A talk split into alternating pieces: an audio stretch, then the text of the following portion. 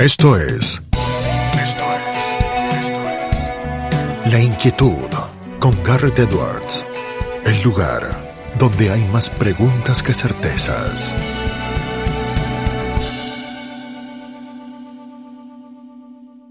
Damos vuelta de página aquí en La Inquietud por CNN Radio Rosario. Tenemos un enorme honor, placer y privilegio.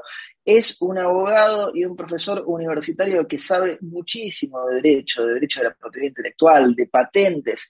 También da clases en los Estados Unidos de América, en la Universidad de Dayton, en Ohio. Es además su director del programa de Derecho y Tecnología, ¿sí? de Law and Technology. No es otro que el doctor Pablo Ianelo. Pablo, ¿cómo estás? Garrett te saluda. Hola Garrett, ¿cómo estás? Este, ¿Qué tal para toda la audiencia? Un gusto eh, estar acá. Muchas gracias por la, por la invitación y por la presentación un poco este, pomposa, ¿no? Pero muchas gracias. No, es lo que corresponde. Pablo, gracias por aceptar la invitación para charlar un rato, muchísimos temas eh, para hablar. Eh, empecemos por algo que se viene diciendo bastante, que sé que lo estás eh, investigando y que a veces suena como extraño, pero ya tiene bastante desarrollo. ¿Qué es esto de la justicia algorítmica? Bueno, mira, la realidad es que hace ya varios años, este, digamos, cualquier persona que tenga un interés mínimo por temas de tecnología lo, habrá visto nuestras vidas empezaron a pasar en muchos aspectos este, por una pantalla. uno podría hacer un estudio medio empírico de cuánto de lo que hace en su día a día requiere eh, estar adelante de una pantalla y yo creo que los porcentajes van a ser bastante altos. Eh, digamos, sin hacer un juicio de valor, no digo que eso esté, sea bueno o malo necesariamente, pero digamos, es algo que viene pasando. Cuando vos estás adelante de la pantalla, normalmente vos este, transmitís información y mucha de esa información eh, implica revelar preferencias tuyas, incluidos algunos datos tuyos, digamos, digamos que tus preferencias son parte de tus datos. Ahora, eso ha llegado a que, eh, digamos, vos tengas volúmenes inmensos de datos, inmensos de datos, porque el que recolecta los datos ya no es simplemente la pantalla de tu computadora. Si vos tenés un teléfono inteligente, el teléfono inteligente recolecta datos. Si tenés un reloj inteligente, el reloj inteligente recolecta datos y se conecta con tu computadora y se conecta con tu teléfono. Entonces, cuando vos pusiste algo en tu computadora y en tu teléfono te aparece eso mismo, porque están Si te descuidas también cuando abrís la puerta de la heladera, con algunos que tengan a lo mejor una heladera con pantallita y demás cosas. Totalmente, o los, los Smart TV y demás. Ese es un fenómeno que, para ponerle nombre, eh, y simplificándolo un poco, es lo que algunos llaman el Big Data, la posibilidad de que vos tengas mucha cantidad de datos, ¿no? a mucha, que se, transmiten a mucha velocidad, eh, de muchas de, fuentes muy distintas, una gran variedad de datos. ¿Un ser humano puede procesar esos datos? Es difícil. Entonces, ¿qué tenés en, la otra, en el otro extremo? Bueno, tenés llamémoslo de una manera muy, muy simplona, un, programa de computación que puede procesar esa información. Esa es la base de algunos tipos de machine learning que trabajan con eh, algoritmos. Los algoritmos son, eh, digamos, un, esquema para resolver problemas. Eso es un algoritmo. El algoritmo no viene necesariamente de los programas de computación, existían mucho antes de los programas de computación, los algoritmos son órdenes, ¿no? un patrón de órdenes que si vos seguís resolvés una determinada situación. Por supuesto, esto se usa mucho en computación y esto se usa para procesar a gran velocidad toda esta información que vos recibís. Ahora, el tema es, a veces esos algoritmos o las decisiones que arrojan esos algoritmos pueden llevarte a resultados que eh, a nosotros en general pueden no gustarnos. ¿okay? Sí. ¿A, qué me refiero con esto? Hay casos en Estados Unidos, esto cualquiera que esté escuchando lo puede googlear, ahora no me acuerdo exactamente el, nombre del caso, del precedente, en donde, digamos, por cuestiones estadísticas y de procesamiento algorítmico, se, se tenía la tendencia de que si había que vigilar a gente que salía de prisión y demás, que había cuestiones de reincidencia criminal, ciertas personas con cierto tipo de eh, raza, cierto tipo de perfil, tenían más tendencia a la reincidencia que eh, otras personas. Sí, como la aplicación Compass en los Estados Unidos. Eh, claro, exacto, sí. El problema es que, bueno, digamos, vos tenés ciertas garantías constitucionales que te dicen que, bueno, no podés agarrar y eh, generar una discriminación diciendo que una persona que no cometió ningún delito simplemente por participar de cierto tipo de grupo o perfil estadístico va a cometer o va a reincidir o tiene más chance de discriminar. Sí, vamos a controlarlo a Garrett porque tiene barba. Sí, entonces todos los que tienen barba pensamos que estadísticamente cometen más delitos. Estaba haciendo un juego ahí, ¿no? Eh, totalmente, es, es, así. Y si lo querés llevar a algo que no tiene que ver con lo delictual, puede ser en el perfil crediticio. Personas que por tener, este, pertenecer a determinado sector de la población, tienen más probabilidad de default que otras. Entonces las entidades financieras pueden decir, a vos no te doy el crédito porque tenés más probabilidad de no devolverme el crédito que otra. A priori no pasó nada, no es que uno tiene trabajo y el otro no. Hoy dos personas tienen trabajo, tienen las mismas condiciones, pero no, vos tenés más chance de mañana no tener trabajo. ¿Te puedo negar el crédito por eso? El problema es que eso te lo arroja un algoritmo, o sea, la decisión de aprobarte el crédito, no, la decisión de decir, che, hay que controlar a este y este no, la da un algoritmo. Sí, el empleado del banco metió tus datos, se le metió toda la info que el sistema le pedía porque lo estableció alguien previamente, apretó una tecla y le dijo, no, exacto, el tipo, no, el tipo no te está diciendo, no, no, yo no te doy el crédito, no es Garrett que dice, no, a vos, Pablo, te deniego el crédito por esto, por esto y por esto. No, no, no, o sea, digamos, automáticamente te salta, desde su crédito fue rechazado, te llega un email o lo que sea. Entonces, ahí aparece una cuestión de cómo haces para tratar de neutralizar esos efectos que en general tenderían a eh, violentar alguna garantía constitucional, por ejemplo, la garantía de igualdad o la garantía de no discriminación. Entonces se está trabajando en poder programar, ¿no? Hay algo que se llama Fairness Toolkits, poder programar ciertos algoritmos para que eviten tomar decisiones bajo ciertos criterios. ¿Y eso, es fácil, es difícil, Pablo? A ver, lo entiendo, si vos me preguntás si programarlo es fácil, la verdad que excede un poco el campo que tengo, sí, sí, no. Los, abogados les damos las indicaciones y después vemos si los que se dedican a la tecnología pueden cumplirlas o no. Por lo que tengo entendido, no es algo que sea extremadamente complejo. La realidad es que lo que vos ves cuando vos llegás a esto es que en realidad el algoritmo no tiene el problema. El problema es la mm. decisión humana como lo ha sido siempre. El algoritmo lo único que hace es amplificar algo que en la sociedad ya existe. Si la discriminación existe, lo que hace el algoritmo es que te la pone más en evidencia. Pero la realidad es que la discriminación ya existe. O sea, hay ciertos grupos que han sido, digamos, estigmatizados y que a veces, digamos, pueden ser sujetos a un mayor control que otros. Eso está bien y probablemente podamos tener algún reparo sobre eso. ¿Ocurre? Y lamentablemente sí. Lo que pasa es que si vos eso lo multiplicás a la n o lo elevás a la n, que es lo que hace un algoritmo, salta mucho de una manera mucho más este, evidente, más obvia, y bueno, eh, eso es lo que ha generado algunos problemas, sobre todo porque antes, bueno, esto era más esporádico, como estas decisiones son cada vez más, más comunes, más frecuentes, y esto escala más rápido en cuanto a la cantidad, este tipo de casos se están viendo cada vez más. Y una cuestión adicional, que esto sí es eh, eminentemente legal, hay ciertas legislaciones, por ejemplo en Europa, que han incorporado el derecho a que la decisión automatizada sea revisada por un humano. O sea, vos tenés el derecho a que si hay alguien que tomó una decisión basada en machine learning, digamos, totalmente automatizada, te rechazó el crédito una máquina, bueno, que eso te lo revise un humano. Eh, entonces, la justicia algorítmica trabaja muchos de estos puntos. O sea, en realidad vos me preguntabas si es fácil o difícil para cerrarte la, respuesta. En realidad, lo, lo, difícil es seleccionar cuál es el criterio de, de fairness o qué criterios morales vas a adoptar para ponerle al algoritmo. Eso que son cosas en, las que no nos hemos puesto de acuerdo en tantos años de discusión jurídica y de discusión filosófica.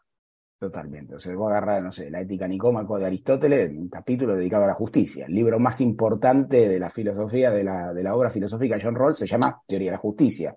pasaron 2500 años y seguimos discutiendo qué es la justicia. O sea que digamos, es muy difícil llegar Kelsen tuvo un librito, un opúsculo de menos de 100 páginas, donde llega al final y dice, a ver, no sé qué es la justicia, ¿no? Digo, si Kelsen tampoco pudo, ¿qué nos queda? Por eso, digamos, la realidad es que son, digamos, esas discusiones son complicadas, pero sí es cierto que están arrojando algunos problemas que son, este, que están llamando la atención, ¿ok? O sea, eh, y que son distintos, quizá, digamos, o, tienen un formato distinto. Quizá el problema es conocido, ¿ok? pero el formato, digamos, eh, ha cambiado un poco y los desafíos son un poquito diferentes.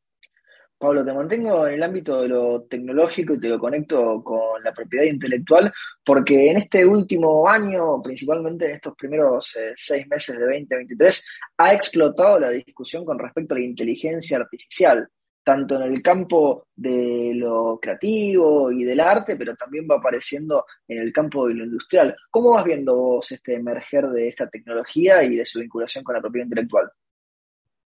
A ver, eh, es una muy buena pregunta. Eh, me encantaría poder dar una respuesta concluyente o que, digamos, despeje interrogante. No lo tengo.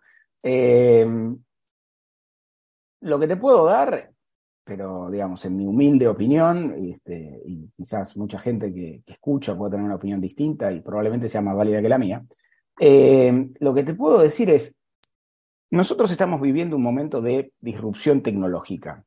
¿ok? Hace ya varios años, ¿no? No es que esto empezó ahora, ni, ni, ni por la pandemia, incluso antes de la pandemia, Daniel.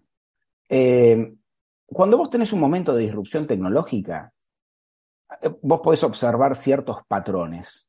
Y es que, por ejemplo, la configuración de, derechos cambia. ¿Por qué? Porque sobre todo en propiedad intelectual, digamos, las normas de propiedad intelectual, por lo menos en, digamos, en, la modernidad, ¿no? es decir, digamos, después de la revolución industrial, para lo que han servido, eh, en líneas generales, ¿no? Uno después puede encontrar eh, argumentos para cada derecho de propiedad intelectual, es para capturar el valor de una actividad que eh, las formas del derecho que existían no lo capturaban en ese momento. ¿A qué me refiero con esto? Si vos tenés vos tenés una compañía, no sé, la compañía X que produce autos, ¿ok? Entonces, si la compañía X hoy produce 5 autos y el año que viene produce 10 autos, la lógica te diría que el valor de la acción de esa compañía tendería a subir. ¿Por qué? Porque tiene más cantidad de autos, prevé un crecimiento, prevé expansión, todos sus fundamentals están bien, entonces la compañía vale más. Ahora, eso se refleja en el valor de la acción que asumamos cotiza en bolsa. Ahora, si vos de golpe tenés que alguien dice, che, esta compañía de autos que es tan famosa, ¿no querés poner tu logo acá para sponsorear una carrera de mm, Fórmula 1? Ok, bárbaro, pongo el logo, te pagamos, te pagamos, no sé cuánto querés, tanta plata, listo, acá la tenés, chao, te pagué. ¿Tenés más autos en el mercado? No, la verdad que no, tu producción de autos es la misma. Pero vos de golpe tenés más ingresos por algo que no es lo que vos producís. Bueno, ¿cómo encapsulás esa rentabilidad? La encapsulás en el valor de la acción. Entonces, el derecho de propiedad intelectual muchas veces lo que hace es encapsularte esa rentabilidad. ¿okay? Cuando vos cambias el patrón de producción, porque los patrones de producción cambian, bueno, entonces, evidentemente, las maneras de encapsular la rentabilidad te van a tener que cambiar. Si no, vas a empezar a, digamos, a perder, a gotear rentabilidad de las compañías. Entonces, es probable que en los próximos años veamos una reconfiguración del alcance de protección y demás de los derechos de propiedad intelectual. La inteligencia artificial es una de las maneras en las que están cambiando los patrones de producción. Entonces, lo que vos, la discusión, digamos, que entiendo que es un poco a lo que vos apuntabas con la pregunta de ¿la inteligencia artificial puede ser titular de derechos de autor o no puede ser titular de derechos de autor? la realidad es que hoy no. ¿Por qué? Porque las leyes de derecho de autor que vos tenés más o menos en el mundo son leyes que se configuraron en el siglo XIX y que responden a una idea romántica del autor, que es el tipo escribiendo su poema o componiendo su sonata, y que, digamos, necesita una rentabilidad de eso. Ahora. Sí, démosle unas libras a Dickens para que pueda vivir después de haber escrito. exactamente, digamos. Ahora, a nadie se le ocurrió que algo que no iba a ser humano iba a poder reemplazar al humano. La definición propia de autor implica la chispa creativa que resulta del alma humana. Entonces, ¿puede con esa definición una inteligencia artificial ser No, porque no, tiene alma humana. Será muy inteligente todo lo que vos quieras, pensará más rápido que un humano, pero no es humano. Ahora, ¿eso puede cambiar? Sí, mañana. Agarrás, cambiar la ley, digamos, sacás un nuevo derecho de autor y la inteligencia artificial puede pasar a ser titular de derecho de autor. Eh, después tenés los problemas de implementación. Esa es otra discusión. Pero es probable que vos veas que, eh, digamos, la, inteligencia artificial puede empezar a tener derechos si es que resulta útil, si es que resulta provechoso eh, para el bienestar de, la humanidad, que la inteligencia tenga derechos, así como en algún momento las sociedades pasaron a ser personas jurídicas titulares de derechos y obligaciones. No siempre fue así. Eso cambió. es probable que cambie eso. Otra, otro capítulo en este punto que tiene tan, digamos, conectado es el tema de vos qué le querés pedir a la inteligencia artificial. Hmm. es el capítulo que está conectado, digamos, el derecho más con la cuestión de vuelta ético-moral. Vos le querés pedir cualquier cosa. Dice, no, pero la inteligencia artificial es mala, o es buena, es buenísima, es lo mejor que nos pasó en la mundo. O no, no, listo, esto, es, esto es Terminator, ¿viste? O sea, ya está. Sí, sí, porque varios intelectuales de un lado han dicho, cancelemos, eh, suspendámosla, pongámosle un moratorio. No pauses, ni adelantes, o retrocedas. Quédate en La Inquietud con Garrett Edwards. A ver, está, ¿es bueno o es malo? No sé, eh, digamos, la realidad es que ahora con, el estreno de la, de la película de, Oppenheimer uno puede pensar, ¿no? Es bueno, y mirá, la realidad es que depende cómo uses la teoría, la teoría en sí o, el, desarrollo que vos haces. Vos lo podés usar para curar una enfermedad o lo podés usar para crear una bomba atómica. O sea, en general no es ni bueno ni malo. Sí es cierto que vos tenés una situación, y es que bajo ciertas condiciones, que por ahora son muy experimentales, pareciera que vos tenés algo enfrente que te supera en la capacidad y en la velocidad de comprensión de la realidad. Entonces, ahí tenés como algo de decir, che, pará, si esto que tengo acá enfrente me gana a mí, ¿cómo sé yo que mañana no me va a cancelar los derechos que yo generé? ¿Okay? Vos pensás que todo el sistema de derecho, digamos, de Estado-Nación ¿no? y demás que nosotros tenemos, parte de una base muy fundamental, que es la sociedad civil quiere controlar al fulano que está ejerciendo el poder o a los fulanos que están ejerciendo el poder. La división de poderes, federalismo, todo lo que conocemos. Bueno, ¿y si en realidad no hay más un fulano o unos fulanos y hay un bicho que te controla? Sí, sí, ahí se ata con lo que nos explicabas de la justicia algorítmica llevado a un extremo. Claro, todo el sistema de frenos y contrapesos, ¿eh? la verdad es que te entra en jaque, porque eso está pensado pensando que vos tenés otro ser humano que te quiere controlar a vos. ¿Okay? Eh, entonces, el, debate ético yo creo que eh, es un debate, digamos, muy loable y hay que darlo no creo que sea, digamos, ni, ni, ni, el Armagedón, ni tampoco la panacea. O sea, cuando a mí, digamos, para, para resumirte mi idea es, ¿esto es bueno o es malo? Ni bueno ni malo. Lo que hay que hacer es, digamos, hay que ser cauto en cómo se usa.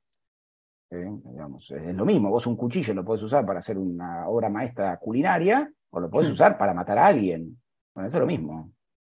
Muy interesante todo lo que nos decías, Pablo, y y me surgió otra cosa, voy conectando con otro punto, de algo que no está resuelto todavía, pero que se ha empezado a discutir, porque fíjate que diste un ejemplo de la compañía X, y esta semana Twitter se ha vuelto la compañía X. No sabemos bien todavía la extensión que va a tener eso, no sabemos si va a tener ramificaciones de discusiones legales o no, pero eh, utilizaron una X de una tipografía que ya estaba dando vueltas eh, y demás, eh, y la discusión es ¿Podría Elon Musk eh, proteger esa X? ¿Vos cómo lo ves como abogado? Te, viene Elon Musk a preguntar, Pablo, ¿qué hago? Yo le, puse X a la, empresa ahora.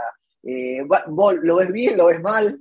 Mira, esto, digamos, este, e, e, es muy sutil y la realidad es que en gran parte la respuesta, digamos, dependería, digamos, como todos los abogados cuando viene un cliente y dice, bueno, ¿esto yo lo puedo hacer o no lo puedo hacer? ¿Qué respuesta le damos en general? Y depende, ¿no?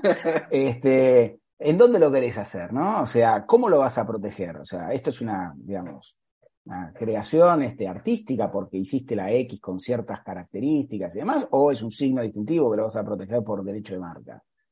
Dependiendo un poco de esa respuesta, también es este, qué tipo de problema puede llegar a tener. También lo tuvieron, digamos, del lado de enfrente hace no mucho, digamos, para completar esto que vos me decías. lo, tuvo Apple, ¿o no? lo tuvo Apple y lo tuvo Meta cuando sacó esta versión este, de Instagram en donde podés como escribir estos mensajes cortitos. Ah, eh, eh, el Threads. Eh, threads. En donde automáticamente los abogados de, de Elon Musk dijeron, che, no, esto es infracción porque vos agarrás y entras a Threads es muy parecido a Twitter. Entonces, che, me copiaste el diseño, ¿me lo podés copiar o no? A ver, sin entrar en los tecnicismos del caso, porque tampoco estoy muy autorizado como para poder. No, no, y porque además no le, vamos a dar el consejo gratis a la opinión. Hay algo que vos tenés que tener en claro en general en los sistemas de propiedad intelectual al día de hoy, ¿no? Más allá de qué jurisdicción ocurre esto. Los sistemas de tutela de propiedad intelectual no protegen ideas. Las ideas no se protegen, nunca. Vos podés proteger expresiones de esa idea. Eh, entonces, yo puedo ir y registrar la X, y no, no, la X no la podés registrar, así como X y nada más. Ahora, si vos me decís que registra para todo la X, y no, la verdad que no. Ahora, si vos me decís que registras la X con algo más, o que la X sirve para distinguir algo que no se va a confundir con nada, es decir, que, digamos, se usa en un contexto en donde no es que estás en una clase de literatura y que puede pensar que es la letra. Entonces resulta que la X se está refiriendo a, X-Men, porque la X tiene cierta característica, además. caso donde efectivamente está, registrada y la gente la asocia Totalmente, obviamente. intenta usarla con, digamos, con los, con, eh, las tonalidades propias de X-Men y con la, digamos, el, estilo que tiene, y los abogados de Marvel te van a saltar a la, celular. Y es lógico porque sirve para distinguir un producto y si no lo hicieran, ese producto perdería valor en el mercado. Entonces, pero es una expresión, lo genérico no se tutela. O sea, yo no puedo agarrar y tutelar un género literario. Voy a registrar la novela de suspenso policial. Sí, sí. ahora sus cuentos. Todos los policiales solamente Pablo Llanero los puede escribir. Por eso, entonces, las ideas no las podés tutelar. Y eso es así, estés en, en Europa, estés en Estados Unidos, estés en China, en Japón. Las ideas no, no, tienen aplicación, eh, la ley de propiedad intelectual. Sí sus expresiones bueno, dependiendo si la expresión es creativa, tiene altura inventiva, puede ser un derecho de autor, puede ser una patente, si sirve para distinguir un producto o servicio, puede ser una marca, puede ser un diseño industrial, digamos, ahí es donde vos tenés este, el aparato, digamos, de propiedad intelectual creado este, en el siglo XIX y que funciona hasta, hasta el día de hoy, ¿no? Te robo unos minutos más, eh, Pablo, sé que lo eh, investigaste en su momento y que tenés una opinión formada. Parece, por suerte, que la pandemia la vamos dejando atrás, pero generó un montón de discusiones a lo largo de su recorrido y uno lo tuvo con el tema de las vacunas, de las patentes. ¿Cómo ves eh, toda esa discusión que en un momento obtuvo bastante lugar en la mesa de debate público? A ver, em, el, tema, el tema patentes en salud es un tema muy sensible, digamos, la verdad es que muy, muy sensible, eh, donde vos tenés un, digamos, un debate eh, relativamente polarizado entre, digamos, aquellos que son muy defensores de derechos de propiedad intelectual fuertes y aquellos que eh, buscan mantener un nivel de protección de propiedad intelectual baja, un sistema de patentes relativamente débil.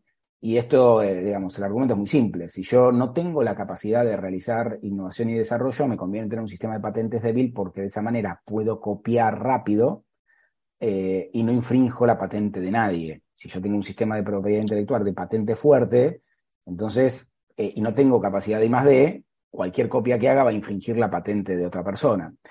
Entonces, vos en ese marco, vos tenés que situar la discusión de te viene una pandemia y te hace lo que te hizo el COVID. Del COVID vos podés sacar muchas conclusiones. Muchas con signo de pregunta porque necesitarías evidencia empírica para poder corroborar esta, la, hipótesis que uno puede tener. A ver, alguna de esas. Primero, em, el argumento de que vos necesitas siempre patentes, ¿no? Eh, esto por ahí le puede dar este, letra a varios este, teóricos que están en contra del de el derecho de propiedad intelectual, porque dice que igual ocurriría este, la innovación y demás. La realidad es que vos las vacunas las tuviste y no tuviste derecho de patentes. La realidad es que eh, las patentes vinieron después. La innovación ya estuvo cuando apareció el sistema de, digamos, cuando apareció la, vacuna. La patente te vino después.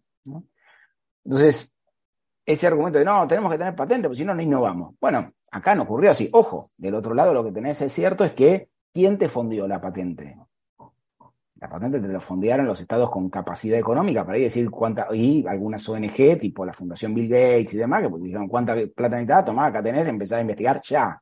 ¿okay? Sí, que no suele ser el caso común cuando no tenés un evento Por eso, tan destructivo como la pandemia. Ahí te viene una primera conclusión, que es, es difícil traspolar o trasplantar el caso COVID a la generalidad de la discusión en farma. O sea, esto fue para algún caso muy, muy puntual, que fue lo de la pandemia. Punto dos. Eh, uno de los grandes problemas que vos tuviste en, la pandemia fue el problema de distribución de vacunas, no encontrar la vacuna. ¿ok? Eh, ahora, el problema de distribución de vacunas no tiene nada que ver con la patente, o tiene poco que ver, no sé si no tiene nada que ver, eso sería muy categórico, probablemente tenga poco que ver. Suponete que yo soy el laboratorio que más te guste, ¿no? Y, y tengo una, una Sí, sí. vacuna contra el COVID, de las más avanzadas que hay. ¿No? Y vos sos un país en vía de desarrollo, el que te guste, elegilo vos. Yo te digo, toma, te, re- te dono la patente, acá la tenés, ¿ok? Digamos Usala. no te cobro nada, ¿ok? Te transfiero, es más, no solamente te doy la patente, no me quiero poner muy técnico, pero en general, la patente por sí sola no te alcanza para producir, y menos las vacunas de última generación que salieron, las ARN mensajeras. ¿no? La patente en sí no te alcanza, es decir, atrás hay una cantidad de tecnología que no se patenta y se guarda por secreto industrial. Con lo Sí, cual, imagino que, me, imagino que me tenés que dar máquinas, procedimientos, un know-how para Exacto, usarlas. o sea, eh, bien, ahí vos dijiste la palabra, yo te tengo que dar el know-how, te doy la patente y te doy el know-how. Estás en plena pandemia. ¿Vos qué vas a hacer con eso? Nada. No ¿Vas a sé, poder País no, no, no, produjo nunca esas vacunas, así que no parece Eh, no, estar en condiciones tan y no la- rápido. no la va a poder producir porque tenés un problema de la, digamos, tenés un problema de oferta. ¿Ok? O sea, vos querés salir a comprar vidrio para ampollar las vacunas y no tenés dónde comprar el vidrio. O sea, no hay. No hay quien te oferte vidrio. ¿Ok? Se, se acabó. Se acabó. No hay más. Entonces, ¿qué rol tiene la patente ahí? Poco. No, es que, no es solamente, sino es, sobre simple. Ah, no, porque la- las multinacionales que tienen las patentes no permiten no sé qué, el acceso. Bueno, probablemente pueda haber algún argumento en algún caso ahí, pero cuando vos tuviste el cuello de botella, el cuello de botella no fue solamente por una cuestión de, de, producción de, a partir del conocimiento, ¿no? De, digamos, de la patente. Tuviste un problema de falta de insumos. Ahora, después, suponete que tenés los insumos. Si no tenés la tecnología, no podés producirla. O sea, pensemos los países que, que, que han generado vacunas, las super modernas y las no tan modernas. Unión Europea, Estados Unidos, China, Rusia, eh, y para de contar. No, no, vine- no- no vinieron de Brasil, no vinieron de México, no vinieron de Australia, ¿ok? Eh, ni de Nueva Zelanda, decir, no te estoy diciendo países con un PBI bajísimo, países incluso desarrollados con mucha tecnología. No la generaron ellos. ¿Quién la generó? Y la generó aquellos que tienen inversión en I más D hundidas eh, para poder desarrollar este tipo de vacunas. Es más, hay un caso que es muy interesante de una vacuna este, muy conocida, en donde el que desarrolló la vacuna, que era el que tenía la tecnología que, para decirlo en, en fácil, te podía curar, tuvo que buscar una alianza estratégica con un laboratorio súper conocido para poder escalar la vacuna. Esto Sí, porque solo no podía. Solo no tiene, no, tiene, no tiene la tecnología para escalar. Uno piensa que, che, yo tengo que inventar este marcador, listo, lo inventé, entonces ahora me pongo a producir. Eso no funciona así. A veces es tan difícil escalar un producto como encontrar, digamos, el producto que funciona. ¿no? O sea, por eso te digo, lo, lo del, lo del COVID ha sido un tema, eh, ha dejado mucho para pensar en términos jurídicos, por ejemplo, los institutos que prevén excepciones hasta el derecho de propiedad intelectual, cuán eficaces son, es una pregunta válida para discutir, eh, o cómo podríamos prevenir, digamos, cómo podríamos generar más innovación para evitar una futura pandemia y si la, la propiedad intelectual tiene algún rol que cumplir ahí. Pero cargarle las tintas al sistema de patentes eh, por los problemas de distribución que pudo haber, me parece exagerado. No digo que no tenga nada que ver, pero me parece que es, digamos, es un tema multifactor, no fue solo eso. ¿okay? Pablo, la última pregunta se la hacemos absolutamente a todos nuestros entrevistados porque el programa se llama La Inquietud y el nombre es un juego de palabras. ¿Qué inquieta a Pablo Vianelo? Mira, eh, esa es una, eh, una pregunta difícil. Eh, varias cosas. Eh, yo creo que desde el punto de vista estrictamente del, del, campo que más manejo, temas de propiedad intelectual, una cuestión que, que hay que discutir es de qué manera la propiedad intelectual puede contribuir a mitigar problemas que enfrenta el mundo actual. Nosotros tenemos un problema este, demográfico importante en el mundo. Eh, tenemos mucha gente y tenemos un solo planeta, entonces tenés que ver qué haces con eso. Eh, tenés una cuestión eh, de que la naturaleza está cambiando, bien, mal, digamos, yo no soy un experto en medio ambiente, con lo cual sería negligente de, mi parte dar una, opinión sobre el tema, pero lo cierto es que tenés un cambio, si vos agarrás y mirás la media de las temperaturas, no son las mismas cuando yo era chico que hoy. La propiedad intelectual puede contribuir ahí, eso, es algo que la verdad habría que estudiarlo bien. Eh, y por otro lado, eh, yo creo el tema de los datos este, eh, es, una cuestión muy, muy delicada, porque en general uno está pensando el mundo en términos de, bueno, te, te compro tal bien o te compro tal servicio, te pago en dinero, y hoy la realidad es que muchas veces nosotros nuestros datos los regalamos y no pedimos nada a cambio, digamos, ¿no? Eso a nivel más técnico. Si querés a nivel más, este, más personal, bueno, digamos, este, eh, yo soy argentino y no puedo dejar de tener una preocupación por lo que pasa en el país, ¿no? Eh, la realidad es que es un poco eh, triste, frustrante, ver que vos tenés una serie de problemas que se vienen repitiendo y repitiendo y repitiendo, cuando ya el mundo en general esos problemas los ha podido superar hace tiempo. Con un país, digamos, tan, tan grande como puede ser la Argentina en términos de recursos, no solamente naturales, recursos humanos y demás. Entonces, eso la verdad que me inquieta este, ver si realmente podemos encontrar una solución que pueda poner un punto final, un quiebre y empezar a, salir adelante en, en, Argentina, que la verdad que es un país muy lindo. Pablo, te agradecemos muchísimo el tiempo que te has tomado para charlar con nosotros y con estudiantes y te mandamos un fuerte abrazo. Muchas gracias, un saludo para vos y para todos los oyentes. Que estén muy bien. Lo teníamos a Pablo Yanelo aquí en La Inquietud por CNN Radio Rosario. Esto fue La Inquietud con Garrett Edwards. Síguenos en redes sociales y en www.edwards.com.ar.